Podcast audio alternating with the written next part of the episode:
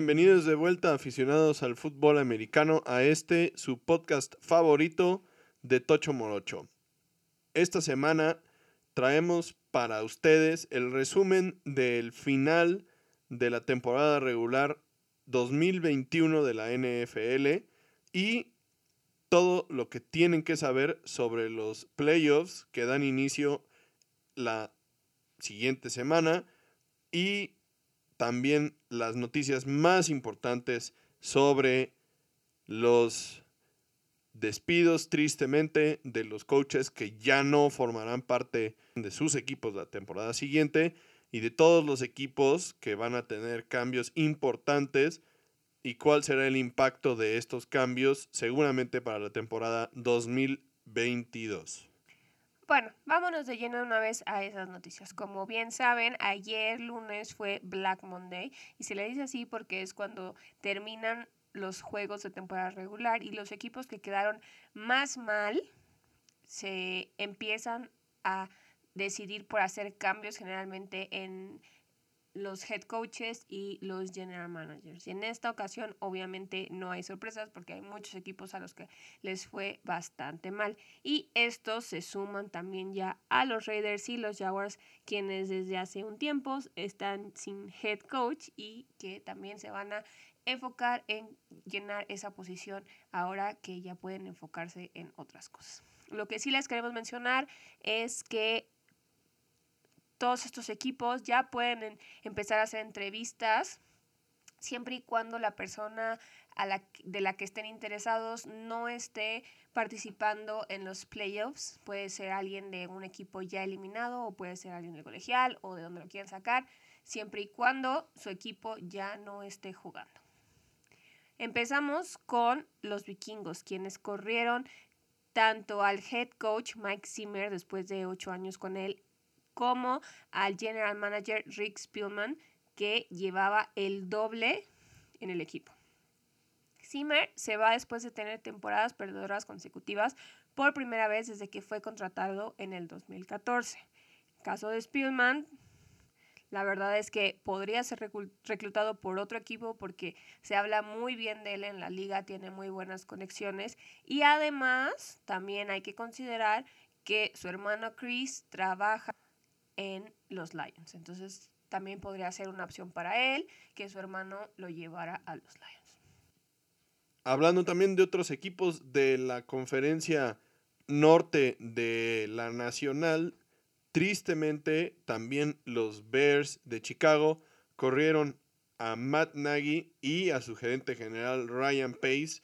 Lo de Matt Nagy pues se veía venir porque los resultados no habían llegado lo de Ryan Pace, pues era algo que se, se estaba todavía pensando, no, no se veía muy claro que se fuera a tomar esa decisión también, pero finalmente los dos pagan por los errores, digamos, que se cometieron durante estos últimos años.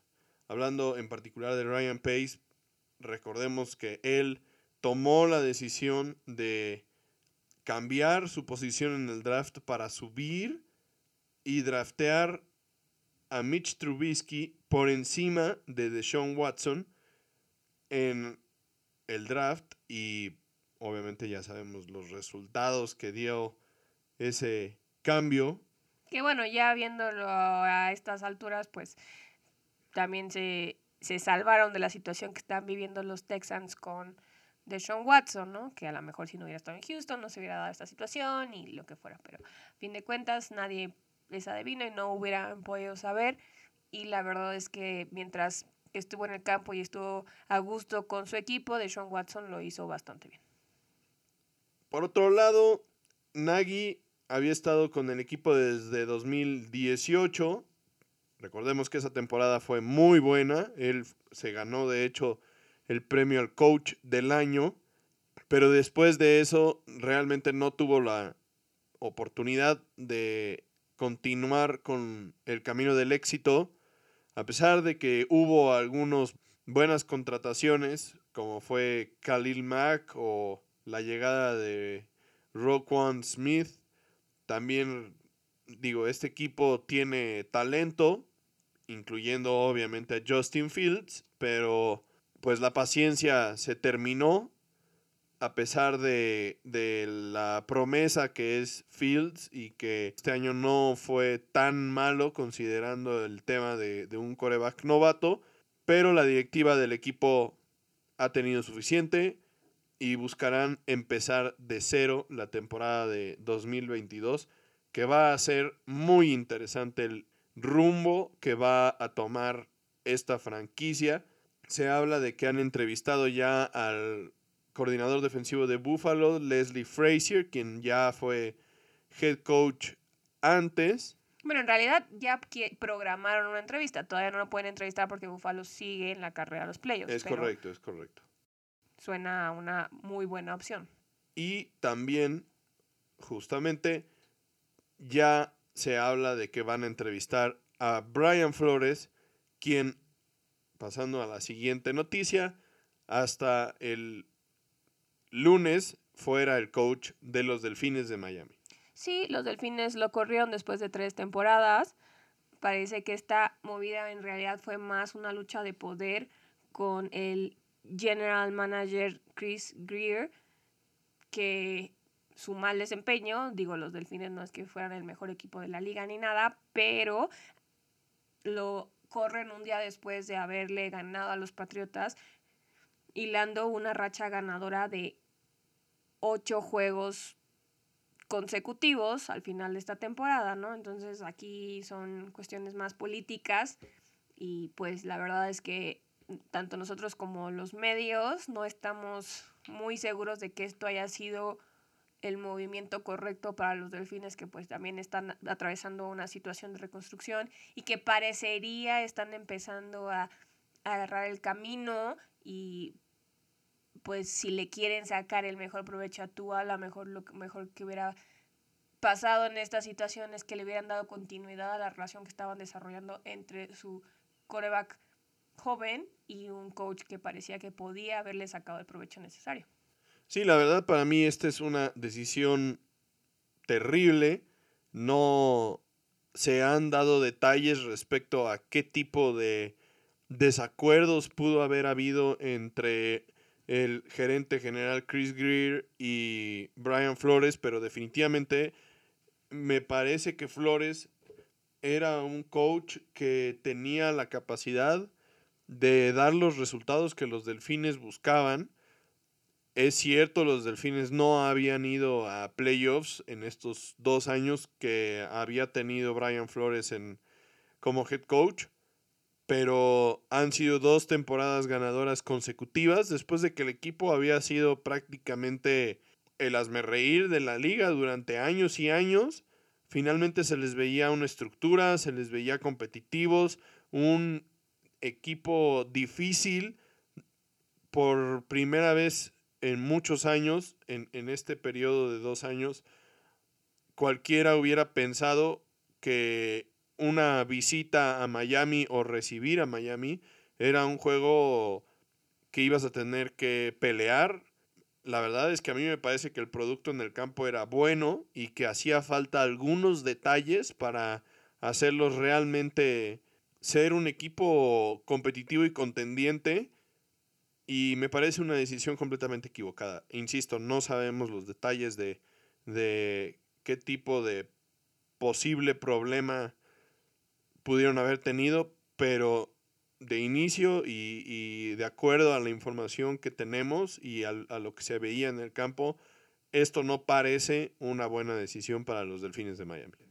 Aquí seguramente van a empezar a sonar rumores que hilan con la situación política de la liga, porque muchas veces ya se ha mencionado la poca paciencia y la poca oportunidad que tienen los coaches de, color, para cometer errores comparado con coaches blancos. Esta situación se ha mencionado y se ha traído a la luz desde que la liga empezó a armar este su compromiso con las injusticias que se han presentado en los últimos años con la gente de afroamericana en Estados Unidos y la verdad es que a lo mejor pues por ahí va la cosa, ¿no? Tampoco es que nosotros podamos saber si esto es cierto o no es cierto, pero todo parece indicar que sí, ¿no? O sea, cuando a otros coaches les tienen más paciencia aunque no den tantos resultados, a Flores lo despiden cuando empieza a parecer que echaba a andar las cosas, que podía dar una mejor temporada el próximo año. Entonces, pues yo creo que sí es algo que debemos de tener en mente y es algo que la liga debe corregir, porque pues si fuera por méritos y errores, pues entonces muchos más coaches deberían de estar ya afuera, ¿no? Tiene la pinta de ser este tipo de, de asunto. Definitivamente tiene tintes de lo que mencionas. Y, insisto, Creo yo que este es un terrible, terrible error para los Delfines de Miami. Quién sabe honestamente a qué coach buscarán y qué resultados vaya a tener. Pero lo que estaba haciendo el coach Flores hasta el momento era bastante prometedor. Se veía en un equipo competitivo, aguerrido, que peleaba todo el tiempo.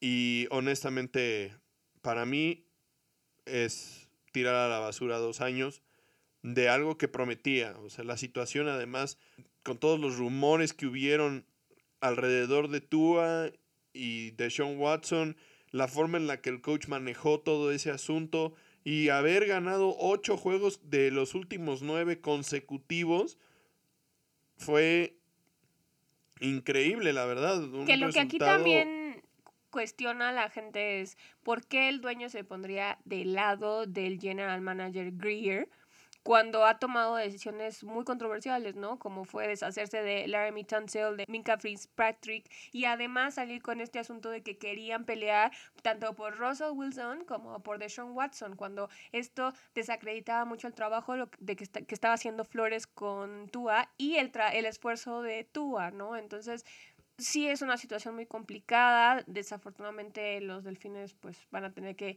lidiar con esto. A lo mejor y sale mejor para equipos como los Bears si son inteligentes y para Flores que probablemente pueda ser alguien que pueda ayudar a Justin Fields a brillar y a sacarle provecho a todo ese talento que, que hemos visto que tiene. Y bueno, continuando con el tema, el primer coach al que vimos ser cesado fue a Big Fangio, el head coach de los Broncos, que por haber jugado el sábado, pues fue despedido el domingo, mientras todos los demás equipos jugaban. Y, de igual forma, esta es una decisión que francamente no sorprende. La situación de los Broncos de Denver en general es bastante precaria en cuanto a la estructura organizacional.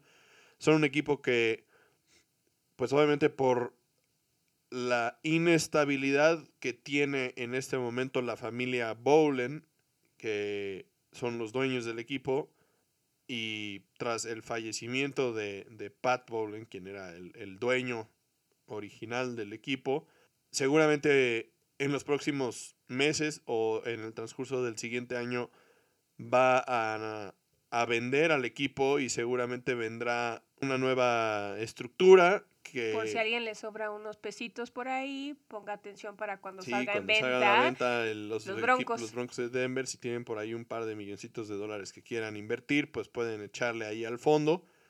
Y bueno, obviamente esto tiene muchísimas implicaciones y obviamente este tipo de movimientos pues trae muchísima inestabilidad e incertidumbre hasta el punto de que se pudiera eh, hasta vislumbrar la salida del equipo de, Denver, ¿no? Porque siempre todos este, este, todo este tipo de cambios pues tienen esa, esa carga de que pues posiblemente el nuevo dueño no tenga interés en el mercado en Denver y, y simplemente busquen traspasar la franquicia a otra ciudad entonces, bueno, junto con eso traemos entonces ahora este tema de, que cambian el coach Big Fangio, que se va después de tres temporadas con un récord de 19 ganados y 30 perdidos. Y francamente, pues su paso por, la, por, por el equipo marcado porque tuvo a tres corebacks en tres temporadas diferentes. Su primera temporada el titular fue Joe Flaco, no la pegó. La siguiente temporada la promesa era Drew Locke, no la pegó.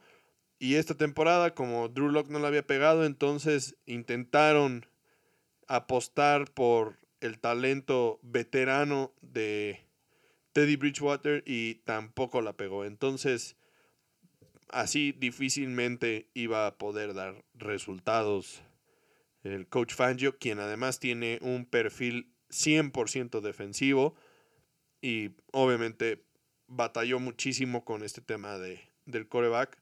La verdad es que Denver es un equipo que tiene una muy buena estructura en el campo. Es un equipo que tiene varios elementos que pueden ser atractivos para cualquier otro coach y si las cosas se mantienen estables, podría ser un buen lugar para que caigan algunos, algunos candidatos fuertes, ¿no? Entonces, interesante ver lo que va a suceder con los Broncos en los próximos meses y años y veremos a ver qué coaches son los que finalmente van a perseguir para, para continuar con, con el trabajo, ¿no? Y el último despido que se anunció el día de hoy, prácticamente hace un par de horas, fue el de el head coach Joe Judge de los Gigantes. Se, se anunció que ya no va a seguir con el equipo después de una temporada mediocre. Se reunió con los dueños ayer, pero no habían dicho nada, no habían anunciado nada, todavía estaba en duda si iba a poder continuar o no, pero la situación no se veía nada prometedora para Judge, considerando que el general manager David Gettleman había anunciado su retiro y pues entonces esto siempre es muy complicado para el head coach porque el nuevo general manager que llega generalmente quiere traer a alguien de su confianza, a alguien que esté alineado a sus intereses, a lo que él espera del equipo. Entonces, pues la verdad es que también era una crónica de una muerte anunciada, porque entre que los gigantes no hicieron nada esta temporada y entre el movimiento administrativo, pues no podíamos esperar ninguna otra cosa. Para los gigantes esto es un desastre porque son considerados una de las franquicias más estables de la liga, comparados siempre con los Steelers que han sido la marca de, de, la constancia en la NFL, ¿no? Los Steelers que han tenido tres coaches en prácticamente 50 años y por otro lado, pues los, los gigantes habían sido una franquicia que había tenido una historia similar en ese sentido, pero desafortunadamente hoy por hoy no son una franquicia con ese récord. Joe Judge es el tercer coach consecutivo que solamente tiene dos años de oportunidad en los gigantes de Nueva York. ¿no? Estamos hablando también de Pat Shermer y de Ben McAdoo. Y la verdad, a mí, digo, yo recuerdo el momento en el que anunciaron a Joe Judge y yo la verdad dije, pobre de este hombre, no va a durar en, este, en, en esa posición.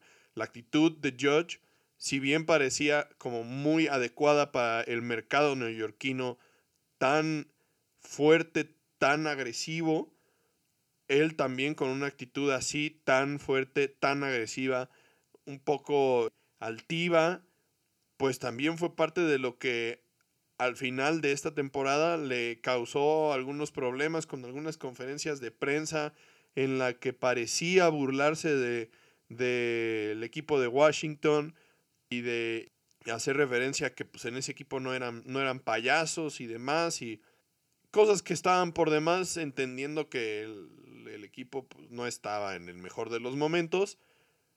Y la verdad es que de nueva cuenta el producto en el campo no era bueno, ¿no? O sea, y recordemos también a mediados de la temporada corrieron a Jason Garrett y a diferencia de otras ocasiones donde vemos que el cuando hay algún cambio en la coordinación de un equipo, vemos que hay cierta mejora, ¿no? Hay, hay un, un, cambio conceptual que tal vez está más adecuado a los jugadores que tienen o a la situación del equipo, pero en este caso fue todo lo contrario. Se fue Jason Garrett y perdieron los siguientes ocho juegos consecutivos y francamente un desastre de equipo a la ofensiva. A eso le tenemos que sumar la cantidad de lesiones que, que han tenido. Llama muchísimo la atención. Saquon Barkley lesionado el año pasado, lesionado este año. También Daniel Jones lesionado toda la temporada prácticamente. Digo, obviamente la situación de Daniel Jones es importante para este equipo, ¿no? O sea, todavía está en su contrato de novato, pero tienen que tomar una decisión pronto sobre él, porque también si él no fuera la respuesta, entonces tienen que buscar otro coreback. Y en este draft no hay opciones, honestamente, para, para corebacks.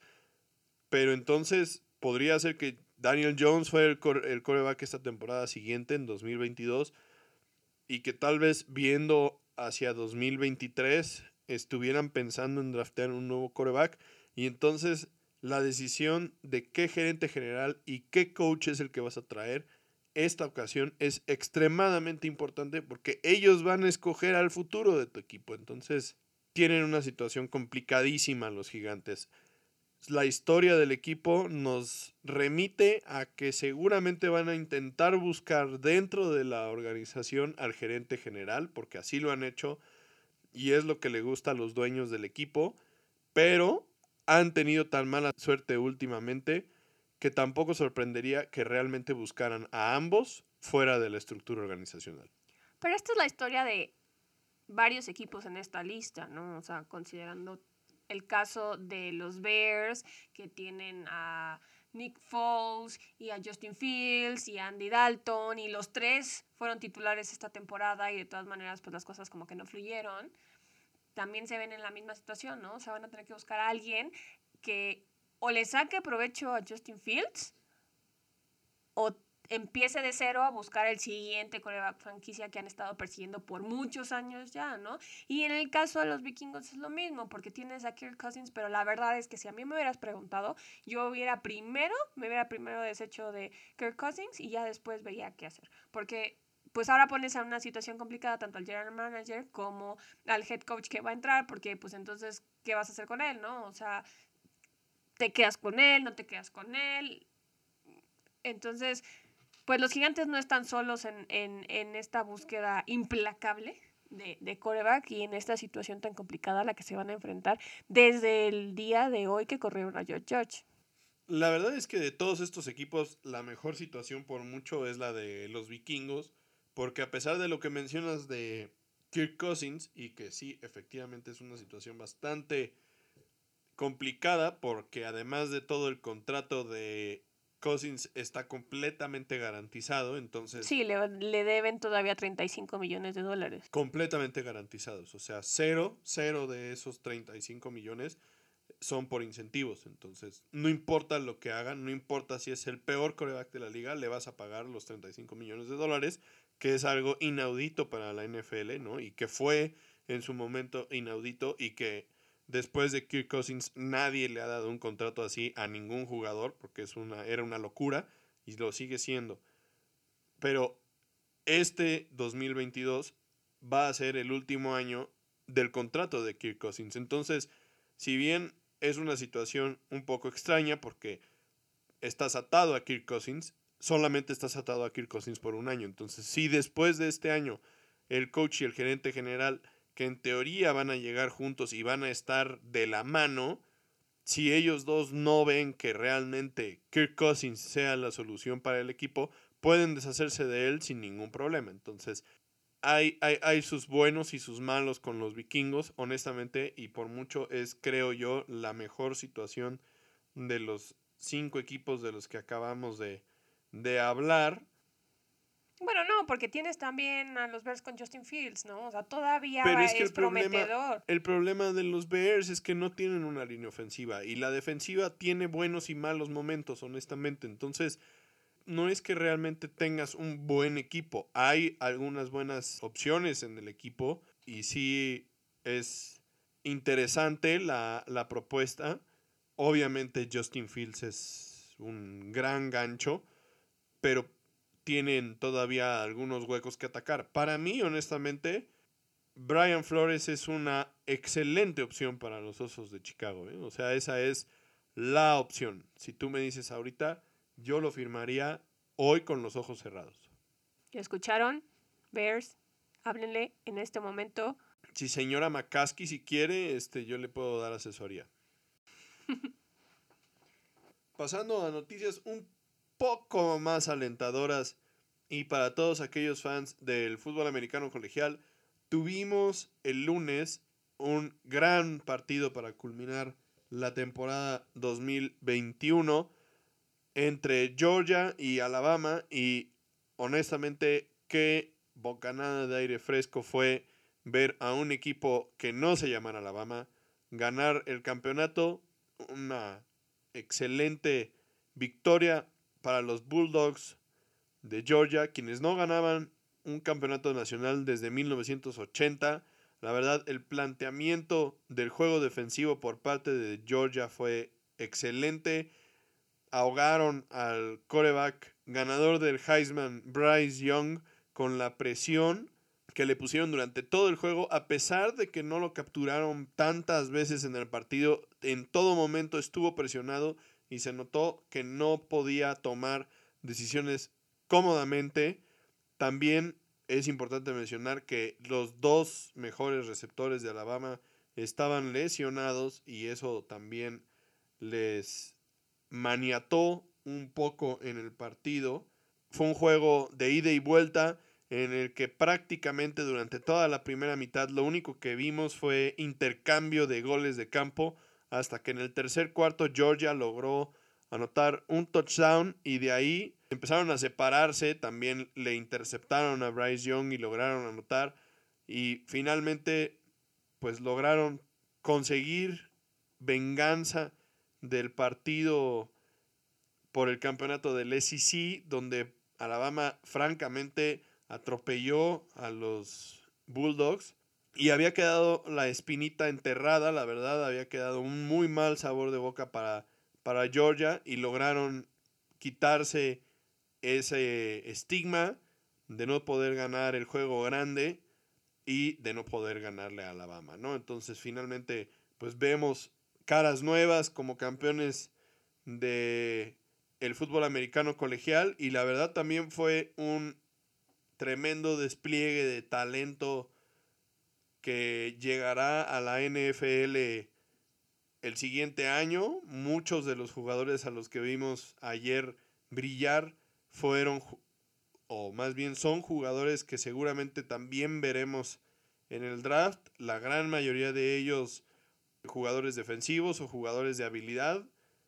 Y será muy interesante seguir a estos prospectos la temporada siguiente. Y bueno, la última noticia de esta semana es una muy buena noticia. Ya estamos regresando a el anuncio del International Player Pathway Program este año.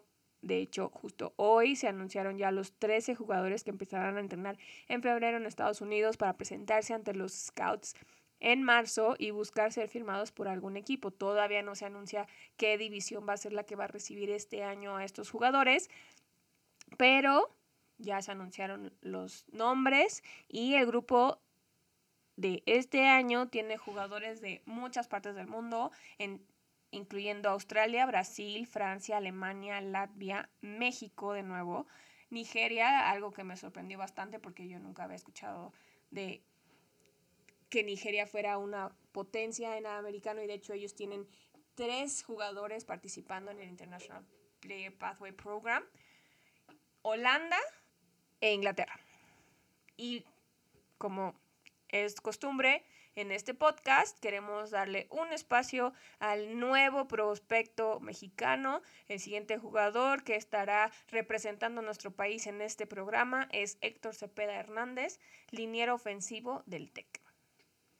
Esperemos que Héctor pueda seguir el camino de Alarcón y de los del jugador del año pasado que también ya están empezando a abrir las puertas para los jugadores de fútbol americano de México y que están poniendo muy en alto el nombre de nuestro país y que están dejando ver que hay talento, solo hay que saberlo explotar. Muchísima suerte a Héctor, esperamos poder seguir hablando de él de aquí a marzo y después de marzo que los scouts ya hayan visto su potencial y que pueda ser parte de algún equipo. Y bueno, empecemos con los partidos de la semana 18. Efectivamente, la semana 18 por primera vez en la historia se jugaron 17 partidos de temporada regular y esta última semana estuvo llena, llena, llena de emociones. Que está padre tener un juego extra de americano porque nunca es suficiente americano, pero por otro lado está muy triste que ya el Super Bowl no cae en el puente de febrero para los que estamos en México, que era maravilloso porque el lunes no se trabajaba, no se iba a la escuela y podías disfrutar muy a gusto, sobre todo si tu equipo jugaba y ganaba, pero en este caso con la semana extra ya no se va a poder. Iniciando con las acciones de la semana 18, el partido que desencadenó todo el caos en la semana 18 fue el juego entre los Colts y los Jaguares. Ese juego era la caja de Pandora para que todo lo demás se diera de forma increíble. Lo que tenía que suceder era que los Jaguares le ganaran a los Colts. Bueno, en realidad lo que tenía que suceder era que los Colts le ganaran a los Jaguares porque por segunda semana consecutiva tenían la posibilidad de si ganaban, solo con ganar, pasar a playoffs. No, no estaban atados a los resultados de otros juegos. Y lo que sucedió fue que los Jaguares guardaron su mejor partido para el final de la temporada, donde continuaron con la racha de juegos ganados como local contra los Colts, que se extiende ya a 8. Y Indianapolis pues tenía este escenario que ya nos platicas de que por segunda semana consecutiva si ganaba, pasaba y básicamente pues lo echaron todo a perder. Los jaguares identificaron correctamente lo que todo el mundo ya sabía y se enfocaron 100% en detener el juego por tierra de los Colts, rompiendo así la racha de juegos consecutivos con más de 100 yardas y un touchdown de Jonathan Taylor y poniendo a Carson Wentz en la posición de tener que ganar el partido y no lo lograron, ¿no? Por otro lado también Trevor Lawrence nos guardó su mejor actuación de la temporada para el último partido, dándole un rayito de esperanza a los jaguares de que realmente la apuesta que tomaron, que en su momento, al, momento de draftearlo, no parecía realmente una apuesta, sino algo completamente seguro. En este momento, la verdad, su desempeño durante la temporada, lo hemos dicho varias veces, no había sido muy bueno, pero después de este partido, la verdad es que parece que hay una luz todavía que se mantiene prendida y, que da esperanzas de que efectivamente Trevor Lawrence pueda llegar a cumplir con las expectativas tan altas que nos había dado. Y pues obviamente eh, los jaguares son uno más de esos equipos que están buscando un coach para este fin de temporada. Y esta última actuación es una buena carta de presentación para intentar traer a cualquier coach. El punto es que entonces los Jaguares le ganan a los Colts, los Colts dejan vacante ese lugar de playoffs que prácticamente tenían asegurados, una derrota muy dolorosa, pero la verdad es que no tan sorprendente porque ya habíamos hablado de esto, ¿no? O sea, por más que tuvieran Jonathan Taylor y en, situaciones normales sería candidato al jugador, al MVP de la temporada, tenían al rival más débil en Carson Wentz. Y ya habíamos dicho esto, ya lo habíamos comentado la semana pasada. El futuro de los Colts en los playoffs estaba en las manos de Carson Wentz y la verdad es que no era muy prometedor. O sea, bloquea a Jonathan Taylor, que era prácticamente Bugs Bunny jugando béisbol. Jonathan Taylor eh, aquí, Jonathan Taylor allá, o Jonathan Taylor por todos lados. Y los deja sin nada, ¿no? Sin nada, porque Carson Wentz no pudo hacer absolutamente nada. Y no es sorprendente. El, el talento que podía haber tenido Carson Wentz ya no está. Después de todo lo que ha pasado, de sus cambios de equipo, de sus lesiones, ya no es el mismo, ya, ya no, ya no puede, ya no puede echarse el equipo al hombro como lo han hecho muchos otros corebacks y como necesitaban los Colts que lo hiciera en este juego y en el juego anterior. Entonces, pues sí es doloroso porque nos habían prometido muchísimo desde el principio de la temporada, proyectábamos que llegarían muy lejos. Sí, sí, en algún momento dijimos, o dije yo, que los Colts eran un equipo al que no te querías encontrar en los playoffs, ¿no? Y, y, y pues no te los vas a encontrar. Y no te los vas a encontrar, efectivamente. No van a estar en playoffs. Entonces, es una derrota impresionante, increíble, que abrió la puerta al caos, ¿no? A, que todo lo que sigue se pudiera dar, ¿no? Entonces, de la mano de que los Colts perdieron con los Jaguares, entonces se desprende que los Steelers y los Ravens tenían una oportunidad de pasar a playoffs y entonces el partido entre ellos se volvía extremadamente importante porque había que ganar para abrir la puerta. Y además de todo este partido estaba enmarcado en la tremenda historia para todos aquellos fans de los acereros de que era el último juego de Big Ben y que Big Ben regresaba a Baltimore donde había iniciado su carrera para terminarla y cerrando ciclos. Claro, ¿no? O sea, todo esto como no, no se iba a cortar el pelo Ben Roethlisberger para cerrar sus ciclos, pero iba a jugar en Baltimore para despedirse. No podrías haberle escrito mejor si eres el escritor de una película de drama, ¿no? Sea, esto era ya se estaba convirtiendo todo esto en todo un drama, ¿no? Entonces, el último juego de Big Ben en su carrera parecía que simplemente iba a terminar ahí en Baltimore, pero el partido empezó bastante cerrado, como esperaríamos que fuera un juego entre los Ravens y los Steelers, y considerando que además de todo ninguno de los dos equipos estaba jugando particularmente bien. Recordemos, Lamar Jackson no estaba en el partido por lesión. Y por otro lado, los Steelers a la ofensiva, pues francamente no se han encontrado en toda la temporada. Un partido en el que las defensivas fueron las que dominaron y hubo muchos goles de campo igualmente. Eh, un intercambio de goles de campo prácticamente durante toda la primera mitad. Y finalmente, al final, se fueron a tiempo extra.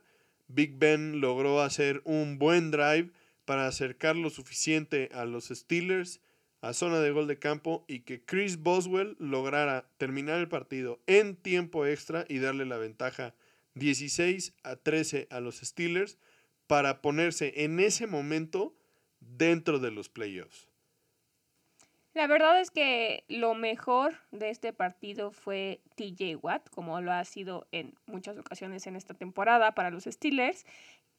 Él logró empatar el récord de sacks en una temporada que tenía Michael Strahan con 22.5 y pues ahora comparten este galardón. En la temporada, como ya habíamos mencionado, que pinta para que Watt se corone como el jugador defensivo del año si consideramos todos los números que han puesto esta temporada y que además pudo haber sido mucho mejor si no hubiera estado fuera un par de juegos por las lesiones que sufrieron. Sí, la verdad es que este tema de TJ Watt es bastante impresionante. Yo hubo un momento después de que tuvo la primera lesión de la ingle, que lo dejó fuera un par de partidos al principio de la temporada, todavía parecía que iba a tener chance, pero después de eso todavía se perdió otro par de juegos. Y ya para mí honestamente pensé que, que el premio estaba fuera de su alcance porque ya se había perdido muchos juegos y seguramente no le iba a alcanzar para, para tener los números que se, que se necesitan para competir por un premio de ese estilo. pero la verdad es que ha sido impresionante esta temporada y, y seguramente va, va a ser el ganador del premio al jugador defensivo del año. Finalmente, entonces, para terminar con este tema de los Steelers y los, y los Ravens, con la victoria, los Steelers estaban prácticamente dentro de los playoffs, esperando el resultado únicamente del juego entre los Raiders y los Chargers, que sería el juego del domingo en la noche, y lo que necesitaban los Steelers era que ese partido entre Raiders y Chargers no terminara empatado para que aseguraran su lugar en el playoff ese resultado, como vamos a platicar más adelante, resultaría más complicado de lo que a los Steelers les hubiera gustado. Bueno, otro de esos juegos sorprendentes, porque la verdad es que esta semana 18 fue una muy buena semana, tal vez no para las quinielas y para ese tipo de cosas, pero fue una semana muy interesante. ¿De qué, ¿De qué juego estamos hablando? El juego entre los 49ers y los Rams, en el que los 49ers se estaban jugando su pase a playoff y los Rams estaban peleando por quedarse con el título de la división. Sobre todo, en el caso de los 49ers, era importante porque los Falcons ya habían perdido contra los Saints, entonces tenían que ganar sí o sí y pues finalmente lo lograron. El juego terminó 27-24 a favor de los 49ers en el estadio de los Rams. San Francisco se fue abajo 17-0, pero nunca se dieron por vencidos. Y la verdad es que con una combinación de juego por tierra, usar a Divo Samuel y un pass rush que logró enfriar completamente Matthew Stafford, que ya estaba empezando a engancharse, lograron la remontada más grande de la era de Kyle Shanahan y además también les propinaron a los Rams su derrota más dolorosa en la época de, Sean McVay. Sean McVay, porque perdieron la ventaja más grande en toda la carrera de Sean McVay. Es correcto. Sean McVay no había perdido nunca un partido que hubiera ido ganando por 17 puntos. Y además de todo, se extiende la racha que tiene Kyle Shanahan sobre Sean McVay. Los, los Rams con Sean McVay no le han ganado a los 49ers de Kyle Shanahan desde el primer juego de Sean McVay. Entonces, esto se veía muy complicado. Los Rams tenían que ganar para asegurar la división y además de todo, mantener el segundo lugar de la conferencia que le hubiera asegurado la posibilidad de tener o de recibir los playoffs en casa, a menos de que tuvieran que haber ido a visitar a Green Bay en la última semana para el juego de campeonato de la conferencia. Pero ahora pues seguramente van a tener que visitar Green Bay si llegaran a ganar los cuatro primeros.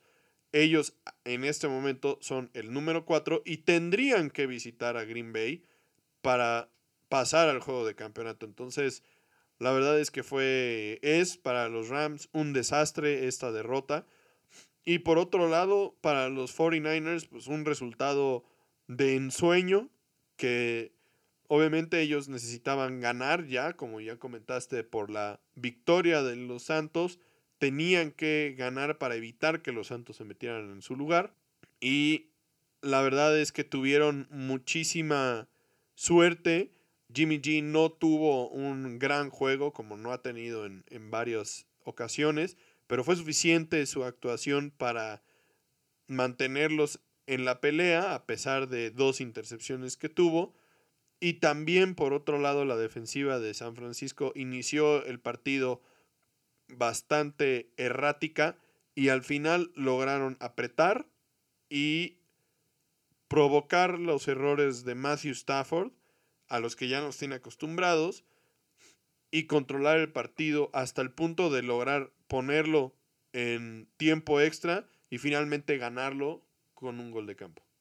Y por el lado de los Rams, la verdad es que como bien mencionas, el único que brilló fue Cooper Cup. Si el MVP no fuera el most valuable quarterback, él sería un candidato muy, muy, muy fuerte para llevarse este premio. Si consideramos que en este juego cachó los 15 de los primeros 16 pases en Matt Stafford, porque la defensiva de los 49ers no supo ni cómo pararlo. Aunque ya sabían que él era la clave, no pudieron hacer nada contra él.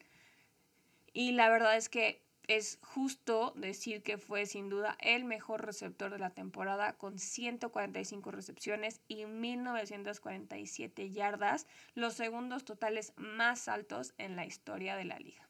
También es importante mencionar que con la actuación de esta semana, Cooper Cup aseguró la triple corona para un receptor, que es ser líder en recepciones, líder en yardas por pase y líder en touchdowns por pase. Entonces, la verdad, la temporada de Cooper Cup ha sido pues de ensueño y la conexión entre él y Matthew Stafford ha sido muy benéfica.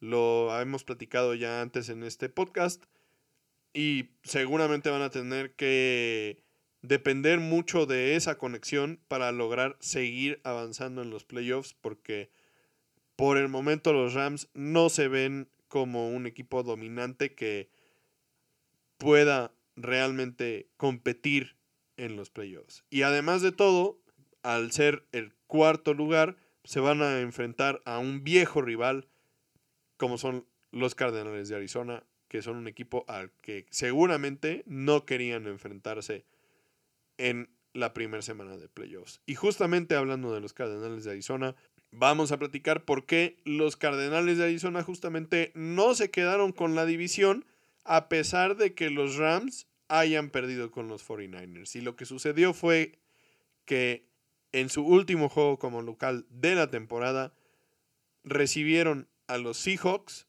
que francamente solamente iban a despedirse de esta temporada en lo que podía haber sido el último partido de Russell Wilson o de Russell Wilson y de Pete Carroll como coreback y head coach de los Seahawks. Y la verdad es que les hicieron la faena a los Cardenales y ganaron el juego 38-30 de forma impresionante. Sí, fue uno de los mejores, si no es que el mejor juego de los Seahawks de esta temporada, en el que se vieron casi tan bien como se esperaba que se vieran cuando inició la temporada. Russell Wilson, Rashad Penny y Tyler Lockett sellaron la derrota de Arizona y con esto las esperanzas de Murray y los Cardinals de ganar la división. Porque como perdieron también y también perdieron los Rams, finalmente pues los Rams se quedan con la división, pero están dentro y se cumplen las expectativas que teníamos, tal vez no con el orden ni con los equipos que habíamos pensado, pero de que esta división iba a mandar a tres equipos a playoffs. Penny demostró con sus 190 yardas y sus cuarto juego con más de 100 yardas qué tan dominante puede ser si se logra mantener sano y en el campo. Por su lado, Russell Wilson también se vio bastante agresivo desde el minuto uno, algo que pues desde que se había lastimado no nos habíamos podido ver. Y consiguió 238 yardas, 3 touchdowns, aunque sí tuvo una intercepción, pero también un rushing touchdown. Entonces hizo lo que tenía que hacer. Y pues de la mano de Tyler Lockett, que tuvo 5 recepciones, 48 yardas y dos touchdowns, que además también asegura su tercera eh, temporada consecutiva con más de mil yardas, pues hicieron lo que quisieron con los Cardinals que probablemente pensaron que este juego era prácticamente de trámite. Sí, la verdad es que lo más preocupante para Arizona en este momento es que su defensiva no se vio nada bien contra un equipo de Seattle, que la verdad es que tampoco se había visto tan bien y parece que no está lista para los playoffs. Chandler Jones y Zach Allen consiguieron un sack con fumble de Russell Wilson y una anotación en la segunda jugada del partido, pero de ahí se desinflaron, pues no pudieron pararlos y los Seahawks les anotaron en 7 de sus últimos 10 drives y eso no es la defensiva de Arizona a la que estábamos acostumbrados a ver al principio de la temporada y pues la verdad con, con este nivel difícilmente van a poder ser un equipo que compita para llegar hasta el Super Bowl. Necesitarían mejorar el nivel defensivo para lograr tener una oportunidad.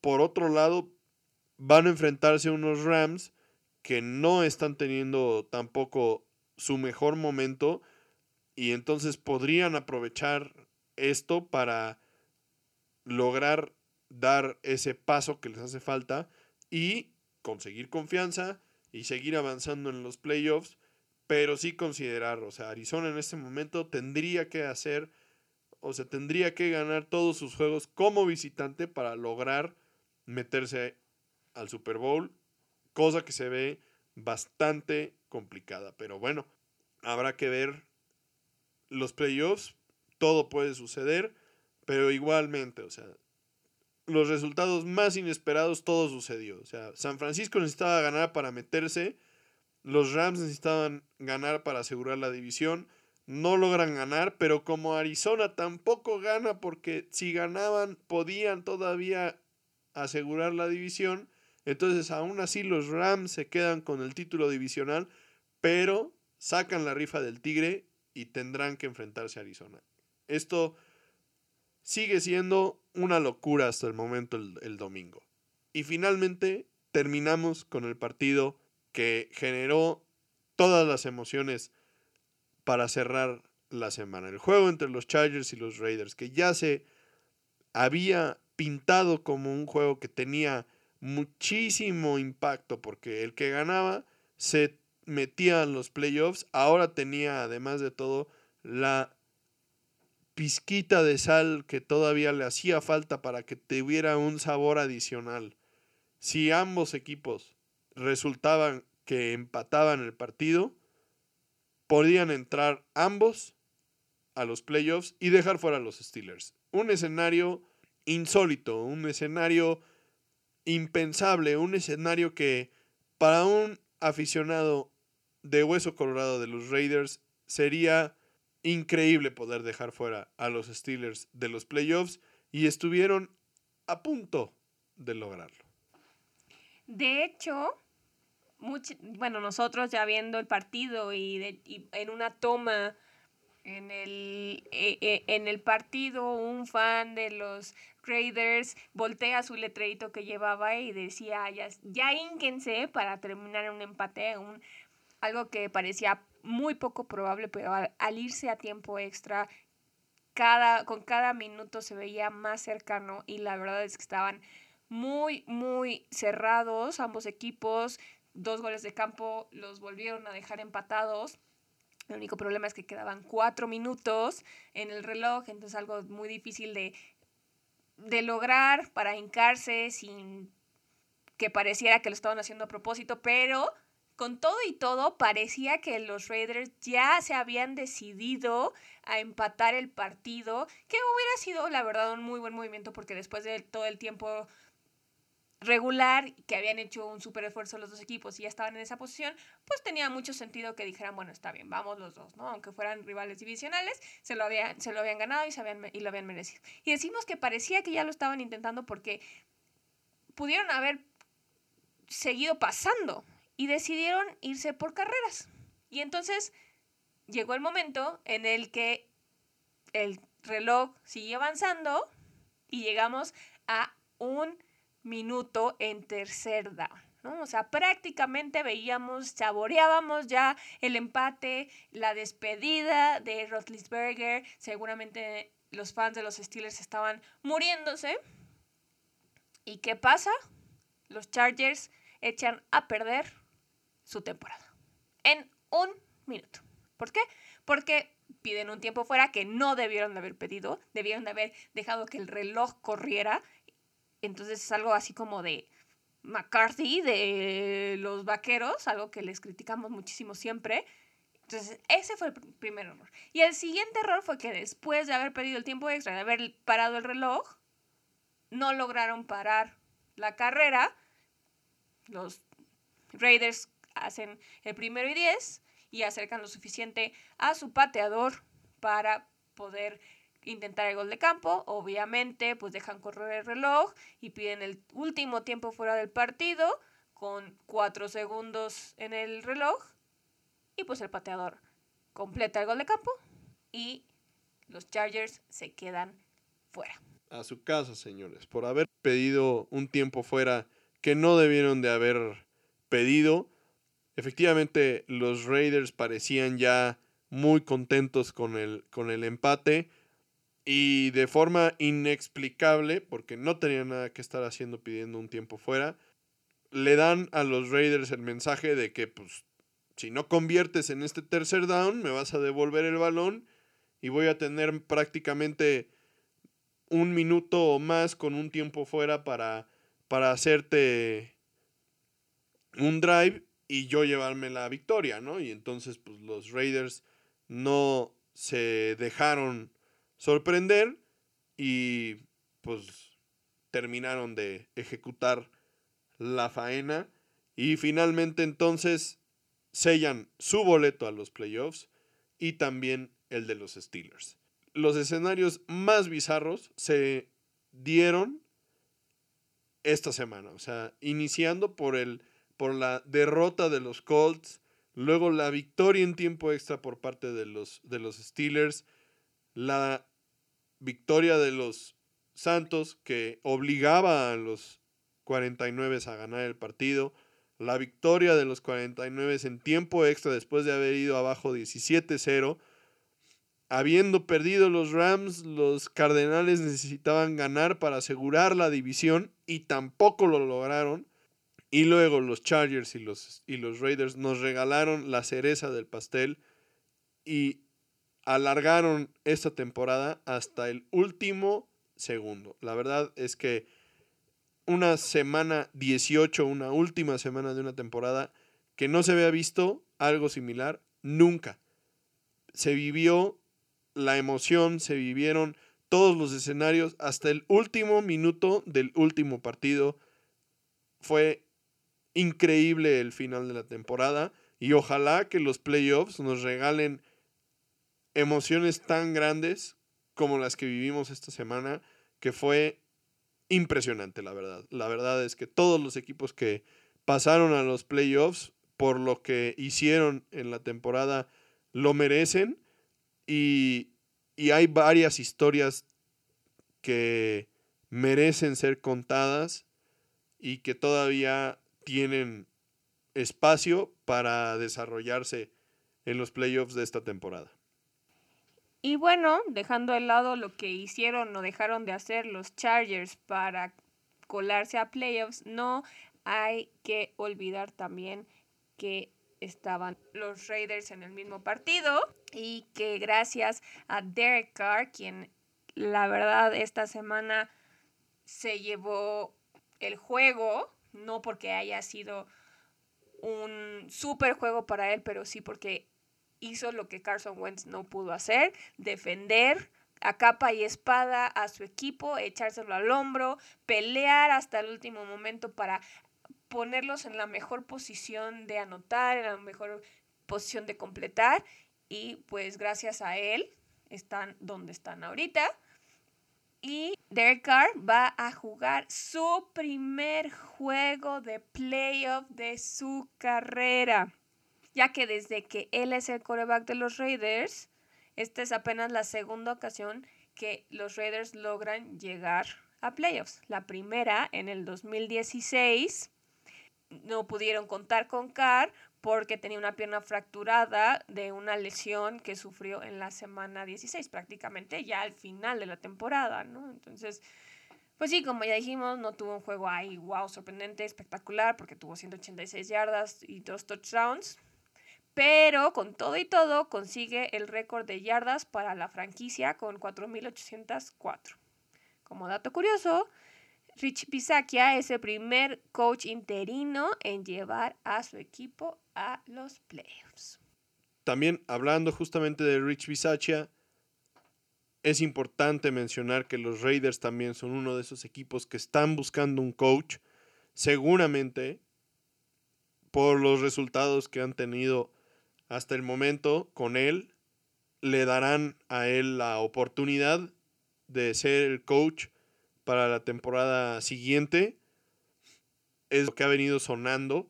Parecía muy aventurado decir esto cuando sucedió todo el asunto con John Gruden por la cercanía que tiene Bisaccia con él, pero después de los resultados que han tenido, de la forma en la que el equipo se ha conjuntado alrededor de él y la forma en la que han jugado y se han comportado en general después de todo lo que les ha sucedido, incluyendo la tragedia que vivieron con Henry Rocks. El hecho de que este equipo esté en playoffs en este momento es prácticamente un milagro y parte de ese milagro es resultado de Rich Bisaccia y el buen manejo del equipo que ha hecho durante más de la mitad de la temporada. Entonces, seguramente le darán la oportunidad a él de quedarse con el, el puesto de head coach de forma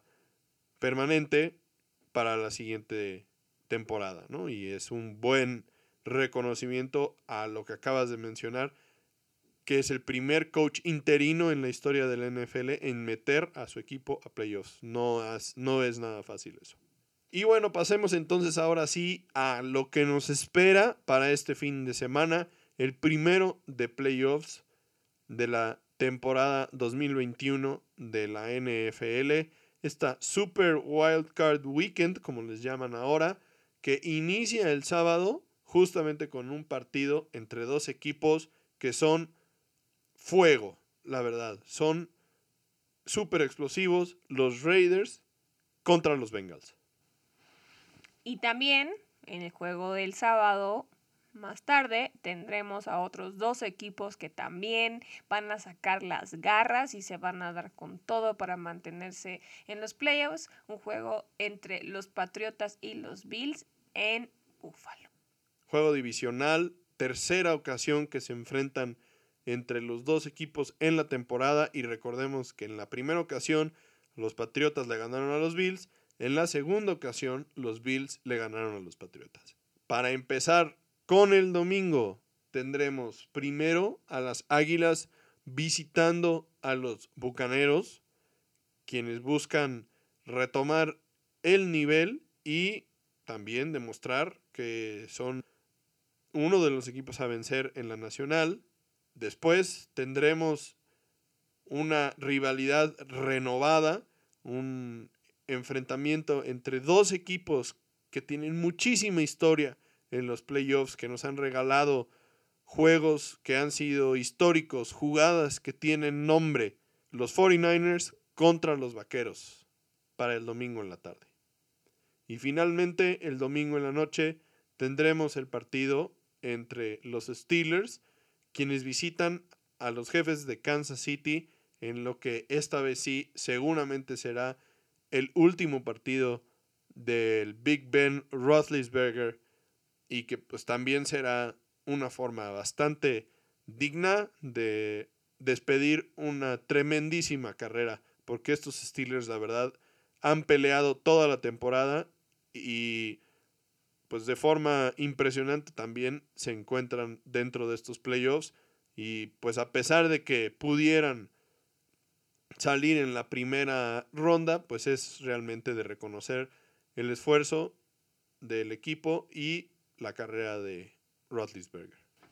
Y para cerrar la ronda de comodines tenemos el juego del lunes que también va a ser muy interesante porque también es un juego divisional, un juego que representa el tercer enfrentamiento de estos dos equipos de la temporada el juego entre los Cards y los Rams en Inglewood, en el SoFi Stadium. Va a ser también otro de esos juegos dificilísimo para ambos equipos, por más que los Rams sean locales. Dos equipos que vienen de derrotas muy, muy, muy costosas, muy dolorosas. y que la verdad por el nivel que traían al principio de la temporada podríamos esperar que fuera un juegazo siempre y cuando pues se pongan las pilas. Sí, recordemos también el primer enfrentamiento entre estos dos equipos de la temporada fue en SoFi y lo ganaron los Cardenales y el segundo enfrentamiento entre estos equipos fue en Arizona y lo ganaron los Rams. Entonces, la moneda está en el aire prácticamente y el lunes veremos el resultado de este partido. También es importante mencionar que por primera vez en la historia tenemos un juego de playoffs que se va a jugar en un lunes por la noche. Por último, es importante mencionar que por el nuevo formato de playoffs que se tiene desde la temporada pasada, solamente descansan un equipo de cada una de las conferencias y en este caso son los Packers quienes tenían asegurado ese lugar desde hace ya bastantes semanas y los Titanes quienes aseguraron ese lugar con su victoria del domingo contra Houston, que también fue una victoria peleada.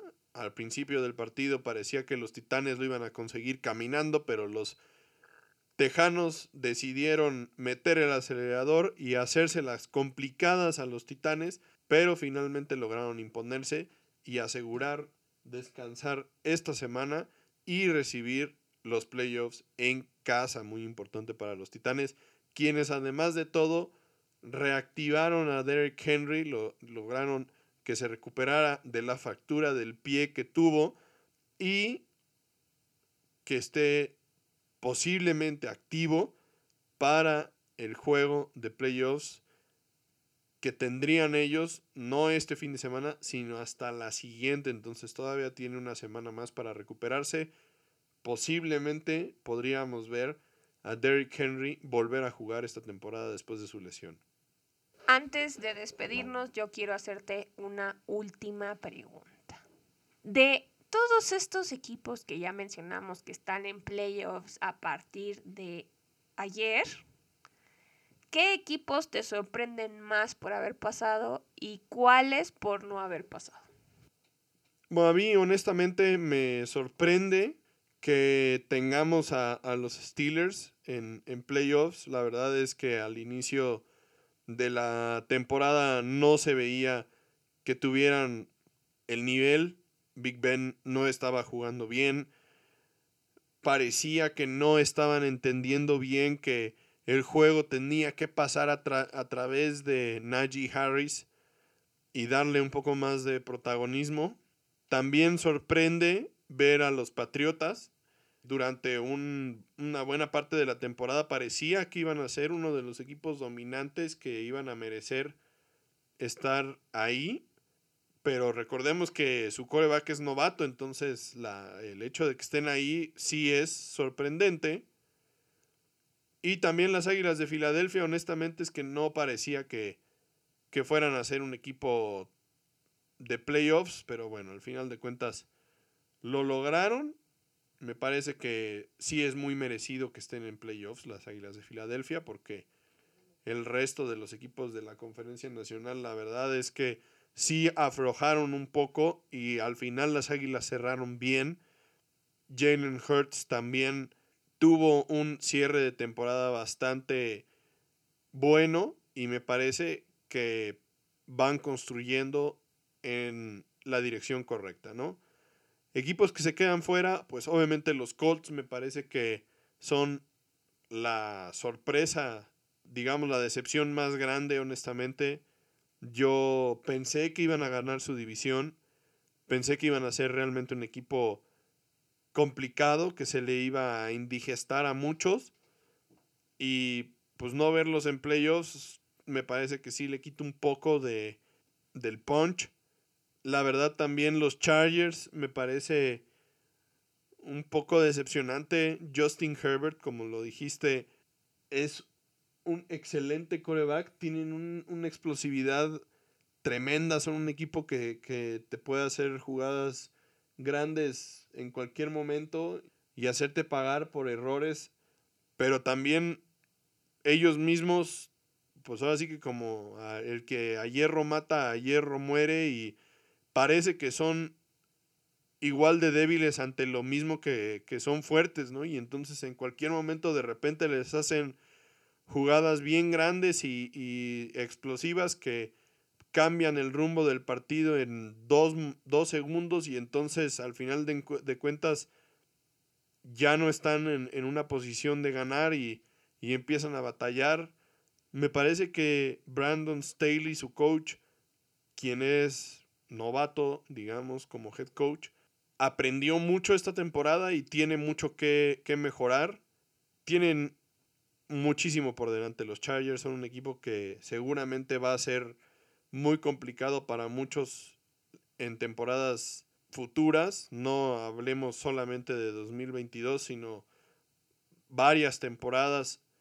Ya esta temporada le ganaron a los Chiefs como, como visitantes, entonces pues, le pueden ganar al que sea, ¿no? La verdad. Entonces sí es una decepción y hubiera sido muy interesante ver a los, a los Chargers en los playoffs. Honestamente, parecía que el resultado más atractivo hubiera sido que los Raiders y los Chargers efectivamente empataran, pero justamente hablamos de una decisión de su coach que parece que es la que les termina costando esta oportunidad, ¿no? Entonces, me parece que hay un poco más de sorpresas de equipos que entran a playoffs que de los equipos que se quedan fuera, pero vaya que los dos equipos que me parece que se quedan fuera y son sorpresa, pues son dos equipos que pudieron haber hecho de estos playoffs un tanto más interesantes, ¿no? Pero bueno, así es la NFL, no siempre, o más bien nunca entran los equipos que crees al principio de la temporada. Por otro lado, no hay rival tan chico, entonces ni siquiera los juegos de, esto, de esta primera semana que uno podría creer que están cantados hacia algún equipo, realmente los podrías asegurar, ¿no? En un mal día de los Chiefs y en un buen día de los Steelers, por supuesto que les pueden ganar. Entonces, así son los playoffs en la NFL, es matar o morir y todos los equipos lo entienden y lo saben y eso da para muchísimo, para muchísima emoción, para muchas historias, para muchísima acción en el campo y honestamente los playoffs son una temporada nueva y completamente diferente a lo que es la temporada regular. Y bueno, tú no me preguntaste, pero concuerdo perfectamente contigo, pero le añadiría unas sorpresas como que aparecieran por ahí los 49ers en los playoffs y que se quedaran fuera los Browns y los Seahawks, quienes veíamos al principio de la temporada muy fuertes. Y la verdad es que en el caso de los Seahawks no es que hayan sido los 49ers mucho mejores que ellos, simplemente tuvieron una pésima temporada. Entonces, pues sí, para mí esas son las que le sumaría a las listas que tú ya mencionaste, porque concuerdo con todos los que mencionas. Y pues veremos qué pasa y qué otras sorpresas, como dices, nos deja esta semana de Wildcards. Gracias por escuchar este episodio, el último en el que mencionamos la temporada regular de la NFL para el 2021. Vamos a estar aquí con ustedes para todos los playoffs y para el Super Bowl. Después nos tomaremos un descanso hasta el draft de este año. Pero recuerden que aquí vamos a estar para traerles lo mejor de la postemporada. No olviden compartir, no olviden darle like, mandarnos preguntas, dudas o sugerencias si es que las tienen. Y como siempre les agradecemos que hayan estado con nosotros en esta aventura de la temporada regular 2021 y que nos escuchen desde cualquier lado del mundo. Sí, aprovechen, reúnanse con cuidado. El repunte en los contagios está fuerte. Aprovechen para verse con sus seres queridos. Tengan cuidado y disfruten mucho de este fin de semana largo de fútbol americano porque tendremos sábado, domingo y lunes de juegos súper interesantes. Nos vemos la próxima semana. Cuídense mucho. Bye.